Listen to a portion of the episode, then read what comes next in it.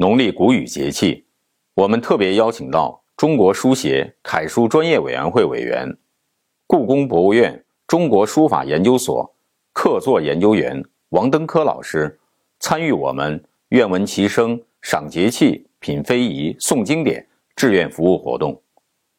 下面，我们一起欣赏王登科老师的诗画作品《谷雨》。《谷雨》，作者王登科。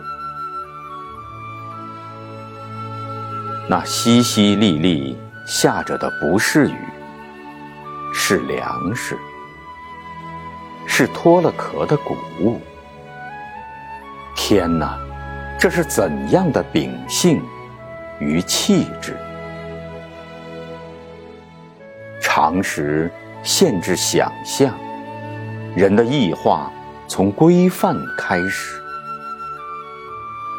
那时，天空和大地上的事情，大都源自彼此的深情。比如春天的历史，比如谷雨这事儿，在古老的年代里，人们皆深信。